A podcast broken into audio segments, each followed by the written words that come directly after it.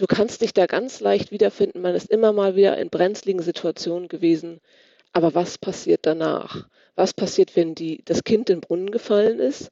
Die Ladung ist kaputt gegangen oder noch schlimmer, ein Seemann wurde verletzt oder, oder es gab sogar Todesfälle. Was passiert eigentlich? Wie wird das Ganze aufgerollt? Und die Schuldfrage ist in der Seefahrt ganz interessant, weil es eigentlich nie eine hundertprozentige Schuldfrage gibt. Also es gibt immer eine Teilschuld von Beteiligten. Britta's Hafen Podcast. Interviews aus dem Hamburger Hafen von Britta Müller. Hallo, liebe Hörerinnen und liebe Hörer. Ich freue mich so, dass Sie dabei sind. Heute haben wir ein ganz besonderes Thema und eine ganz tolle Frau zu Gast. Es geht um das Thema Marine und Cargo Surveyor. Die Frau, die heute zu Gast ist, hat vor kurzem im Rahmen von Vista International ganz tolle Fotos auf Instagram gepostet. Diese Links finden Sie natürlich in den Folgenotizen. Und sie wird uns heute etwas über ihren Beruf Marine und Cargo Surveyor erzählen. Kapitän Nadine Kornblum, NK Consulting. Hallo Nadine. Ja, moin Britta. Vielen Dank für die Einladung nochmal. Ich freue mich so, dass du zugesagt hast und uns heute hier etwas über deinen Beruf erzählst. Darüber freue ich mich wirklich ganz, ganz doll. Und ähm, ich würde am liebsten starten mit der Vorstellung von dir und deinem Berufsweg. Ja, der ist tatsächlich schon etwas länger her. Ich bin ja schon so plus 20 Jahre im, im äh, maritimen Bereich tätig und habe da angefangen und habe meine Ausbildung als Kadett, nautischer Kadett in England begonnen, wo ich auch mein Patent gemacht habe. Also ich bin zur See gefahren, äh, angefangen 1999 tatsächlich, also noch im letzten Jahrtausend. und ähm, ja, in England deswegen, weil ich selber ähm, nach der Schule direkt dorthin gegangen bin, habe mir dieses Studium angeguckt und habe gedacht, das kann ich in England machen, das kann ich in Deutschland machen. Warum nicht in England? Die Sprache der Seefahrt ist Englisch. Ähm, wir begeben uns immer in internationalen Gewässern. Warum nicht die leichte Variante und machst es in England? Nadine habe ich bei Vista Women's International Shipping and Trading Association kennengelernt. Mehr über Vista gibt es im Abspann. Nadine, jetzt hast du schon ein bisschen erzählt über den Einstieg Kadett. So hat es angefangen. Kannst du uns vielleicht ein bisschen darüber erzählen, wie dein gesamter Berufsweg gewesen ist, um heute Marine- und Cargo Surveyor zu sein? Ja, also ich komme äh, nicht wie viele, die zur See fahren, aus einer Seefahrerfamilie. Ich bin tatsächlich die erste ähm, aus der Familie, die diesen Weg gewählt hat. Dachte mir so nach der Schulzeit, Mensch, ähm, was machst du? Welchen Weg willst du einschlagen? Und war, wie ich ja schon kurz angemerkt habe, ich bin nach England gegangen nach der Schule, war da an der Küste und ähm, war viel segeln und dachte, Mensch, so Seefahrt auf dem Wasser, weiter Blick, Welt sehen, das war so mein Traum. Dachte ich so, das kann man ja, kann man ja mal machen, mal gucken, wie das, wie das so läuft. Dann habe ich mich darum bemüht zu sagen, Mensch, wie funktioniert so eine Ausbildung? Was muss man dafür machen? Und da das Seefahrtsgeschäft ja ein internationales ist, ist auch die, die Ausbildung und die Patente ähm, geregelt von der IMO, von der International Maritime Organization mhm. nach STCW. Das ist also deren Standard, ähm, Regularien, nach dem Nautiker und auch Techniker ausgebildet werden. In Deutschland wäre das ein Studium gewesen von vier bis fünf Jahren mit zwei Praxissemestern an der Uni ähm, und dann zwei, zweimal zur See fahren, a sechs Monate. Und ähm, da dachte ich mir so, boah, das sind fünf Jahre, weißt du, wo du in fünf Jahren sein willst? Und in England läuft es tatsächlich ein bisschen anders. Es ist dasselbe Patent zum Schluss, auch über STCW. Ähm, da läuft es aber ein bisschen wie unser duales System, dass man äh, abwechselnd ja, äh, zur See fährt und dann wieder in der Schule ist und das, was man in der Theorie an der Schule gelernt hat, in der Praxis umsetzen kann. Und das Ganze dauert zweieinhalb bis drei Jahre. Dann hat man ein, eine mündliche Prüfung bei der MCA, das ist wie bei uns das BSH, mhm. und hat das kleine Patent, wo man als zweiter bzw. dritter Offizier mitfahren kann. Und da dachte ich, Mensch, das ist doch eine bessere Variante. Man war angestellt bei der Reederei, man hat einen Lehrgehalt bekommen und zum Schluss nach zwei, drei Jahren eine fertige Ausbildung, wo ich dachte, ja, wenn es dir nicht gefällt, dann gehst du wieder. Mhm. Und nach Nadine, 22 Jahren, ja. Wir müssen einmal ganz kurz die Abkürzung, glaube ich, erklären. BSH okay. ist Bundesamt für Seeschifffahrt und Hydrographie und stellt ja, genau. die Patente aus. Und äh, CSTW ist? STCW, STCW. ist das STCW ist ähm, die Abkürzung und wie gesagt, es ist äh, international, es, die meisten Begriffe sind auf Englisch, ist das äh, Standard of Training, Certification and Watchkeeping. Wenn man das Ganze jetzt auf Deutsch übersetzen möchte, ist es die Erteilung von Befähigungszeugnissen und den Wachdienst von Seeleuten. Das Ganze ah. etwas umständlich. Okay. Das ist ein Entschuldigung, genau. dass ich dich da unterbrochen habe. Nee, alles okay, kein Problem. Gerne. Das sind ja, es ist ja so ein, ähm, ein spezielles Feld, das ist dem, ich sag mal, dem Otto Normalverbraucher nicht wirklich bewusst, wie das Ganze abläuft, was, was da alles dahinter steckt und mhm. wer das organisiert. Mhm. Genau, und dann habe ich gesagt, Mensch, machst das Patent in England, hast nach drei Jahren dein kleines Patent und wenn dir die Seefahrt nicht gefällt, dann machst du wieder was anderes. Mhm. Ja, und nach 22 Jahren bin ich immer noch in der Seefahrt unterwegs. Weißt du, wie man in Deutschland Kapitän werden kann? Soweit ich das damals auch verstanden habe, und ich glaube, das hat sich auch nicht geändert, ist es eben dieses Studium ähm, von vier bis fünf Jahren mit den zwei Praxissemestern, die dann aber eben ähm, ihr Patent einfach nur noch ausfahren müssen. Sie müssen sich müssen im Grunde diese Seefahrtszeit sammeln ähm, und das abstempeln lassen. Es gibt dann aber keine folgenden ähm, Prüfungen mehr, die abgelegt werden müssen, sondern mit dem Studium ist das erledigt und ähm, das Patent muss nur noch ausgefahren werden. Ich habe gelesen auf deiner Internetseite, dass du sogar auch noch studiert hast, nämlich Seerecht. Ist das richtig? Ja, das ist richtig. Das war ein Fernstudium über die London Metropolitan University in, ja, in, in London, klar. Und dafür musste ich erstmal anderthalb Jahre ein Post-Dip, ein Postgraduate Diploma in Maritime Law absolvieren. Das ging anderthalb Jahre. Man muss sich das so vorstellen, es ist nicht ein Jurastudium im klassischen Sinne. Es ist das, was ein ein Jurist nach seinem ersten und zweiten Staatsexamen hinten dran hängt, um sich zu spezialisieren. Mir fehlt, wenn man so möchte, das Jurastudium dazu. Ich habe es gemacht, ganz einfach, weil ich das Thema spannend fand. In der Seefahrt und als, als Nautiker beziehungsweise auch als Seefahrer ganz generell kommt man immer wieder in Berührung mit Unfällen oder liest darüber oder bekommt Berichte von der Bundesstelle für Unfalluntersuchungen. Das ist die Stelle, die Behörde in, in Deutschland, die Seeunfälle untersucht, die in deutschen Gewässern oder auf deutschen Schiffen oder mit Beteiligung deutscher Schiffe stattfinden. Andere Länder haben ähnliche Behörden und die bringen immer wieder mal ähm, Berichte raus über Seeunfälle. Und ich habe mir gedacht, Mensch, ja, du kannst dich da ganz leicht wiederfinden. Man ist immer mal wieder in brenzligen Situationen gewesen.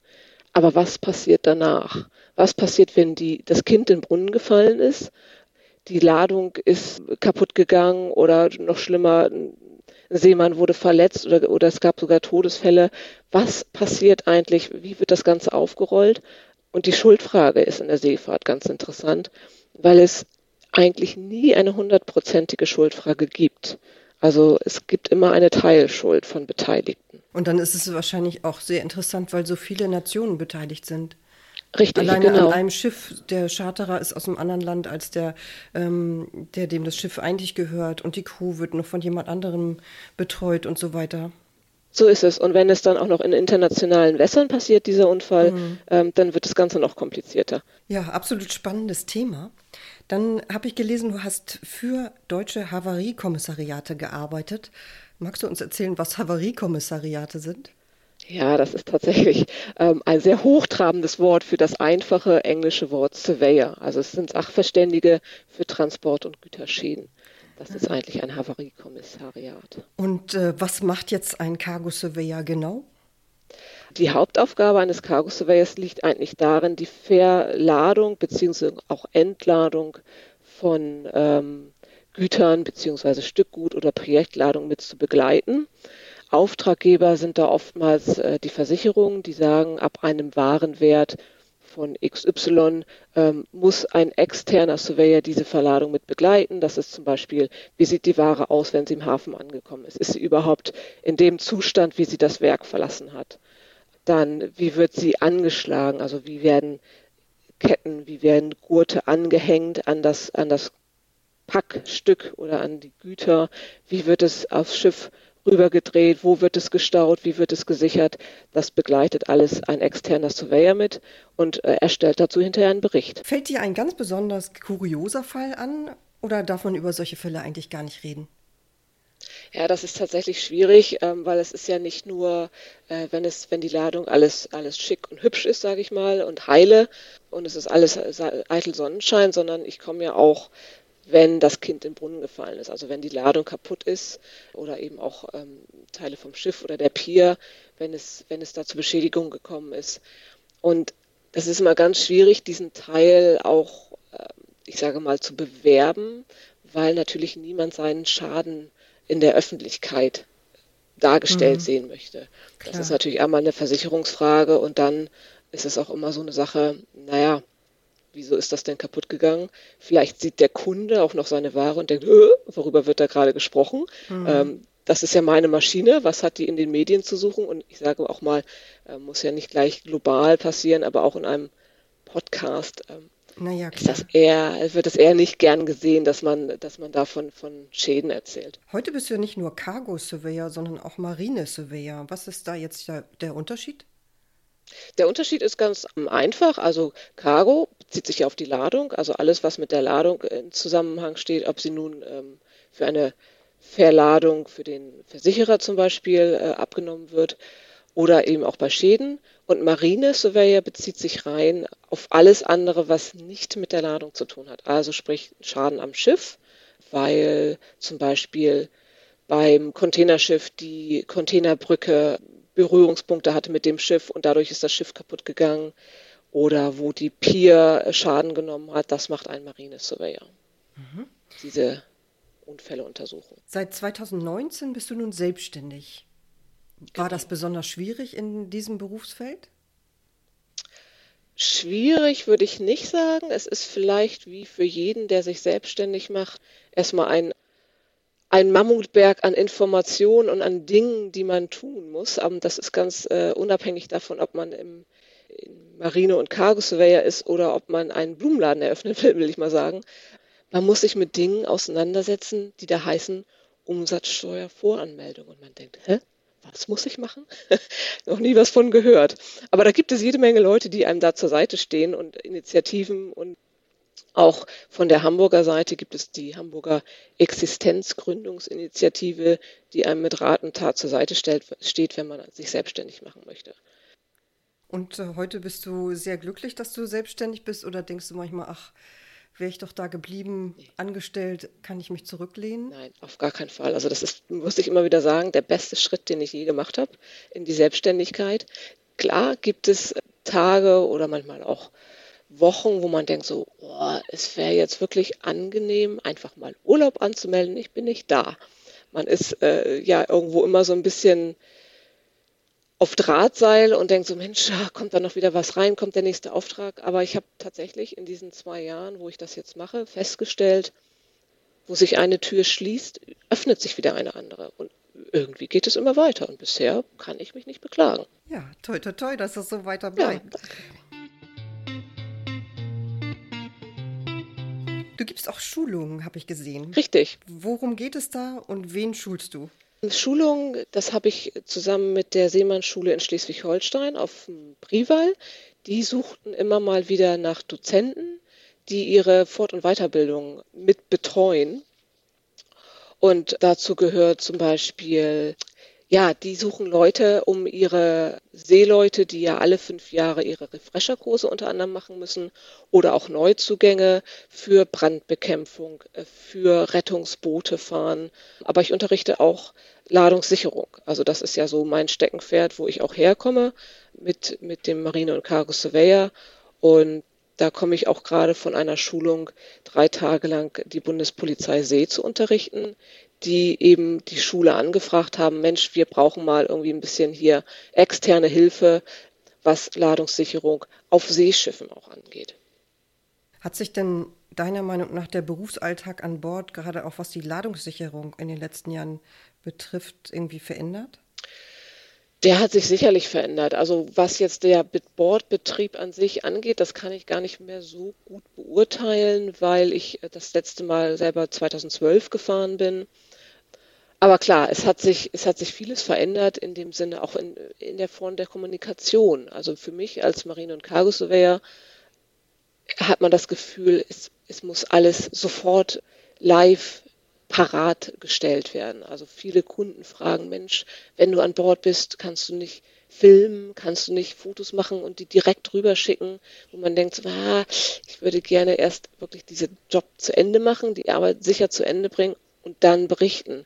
Viele wollen gerne live und in Farbe mit dabei sein, was verständlich ist, ist aber oftmals nicht praktikabel.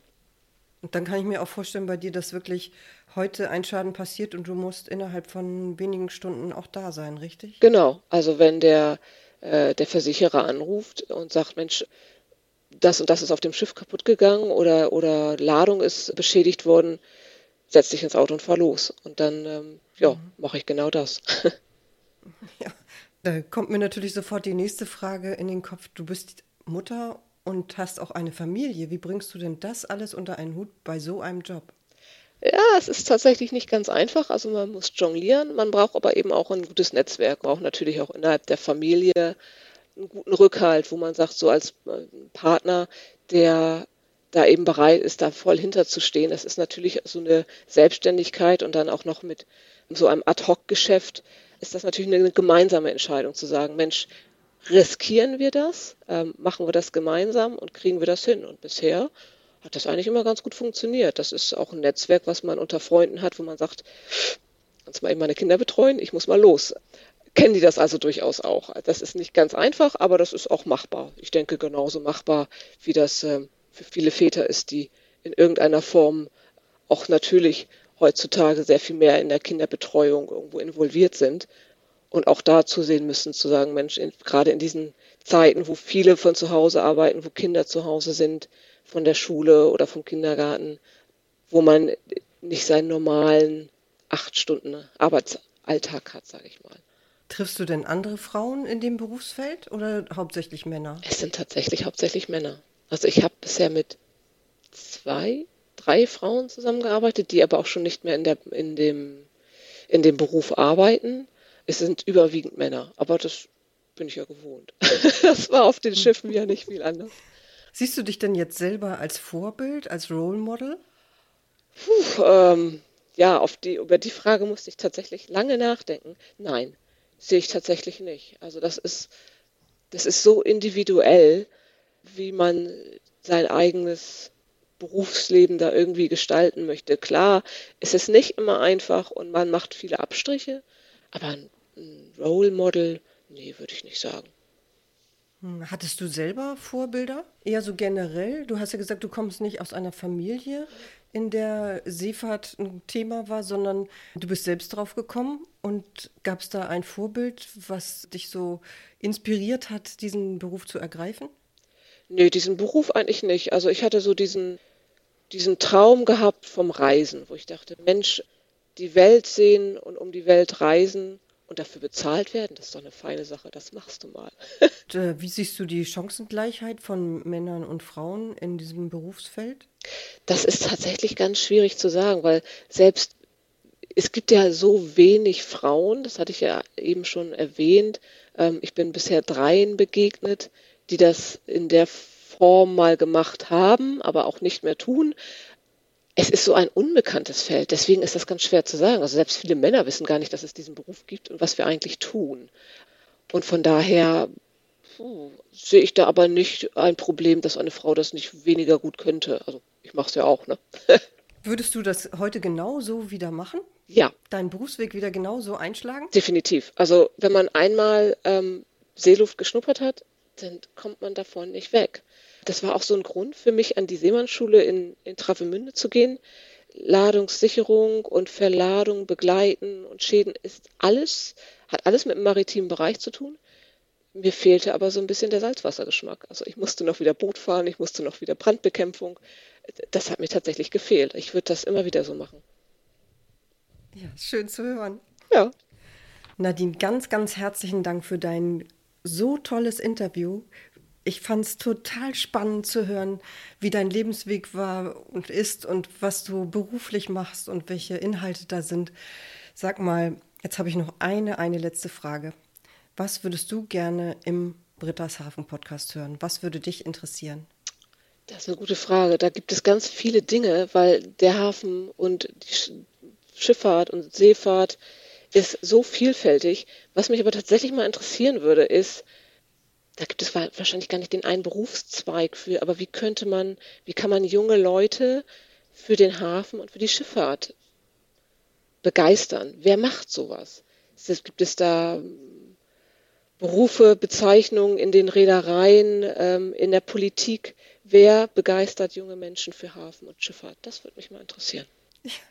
Das ist ja wirklich auch mein spannendes Thema. Das ist ja auch die Idee, warum ich eigentlich diesen Podcast mache, weil ich denke, wenn man über die Berufe etwas erzählt, die es im Hafen gibt, worüber ganz viele Menschen eben nicht so viel wissen, wo, woher auch, dann ist, sind vielleicht noch viel mehr Menschen begeistert über den Hafen und seine Berufe. Ja, fände ich super. Aber ich suche mir da mal Gesprächspartner. Ja, das, ja fände ich spannend. Nadine, ganz, ganz vielen Dank für deine Zeit und das tolle Interview. Ich wünsche dir alles, alles Gute und hoffe, wir bleiben im Kontakt. Sehr gern. Vielen Dank, Britta. Bis denn. Bis denn. Jo, tschüss. tschüss. Liebe Hörerinnen und liebe Hörer, die Zeit ging so schnell vorbei. Das war das Interview mit Kapitän Nadine Kornblum, NK Consulting. Jetzt kommen die versprochenen Infos zu Vista. Vista, Women's International Shipping and Trading Association, wurde am 2. Dezember 1974 von einer Handvoll Frauen, die im Tankerschifffahrtsbereich tätig waren, gegründet. Heute ist es ein weltweites Netzwerk von Frauen, die in so vielen verschiedenen Bereichen des maritimen Sektors arbeiten, wie Schiffseigner, Charterer, Schiffsversicherer, Hafenbehörden, Klassifikationsgesellschaften und vieles, vieles mehr. Ein Ziel ist es, den Mitgliedern von Vista ein internationales Netzwerk anzubieten. Weitere Details über die Ziele, die kommenden Veranstaltungen und vieles mehr auf der Internetseite. Den Link gibt es natürlich in den Folgenotizen. In zwei Wochen geht es um Datenkommunikation im Hafen. DACOSI. Bis dahin, ich freue mich, wenn Sie dabei sind. Tschüss!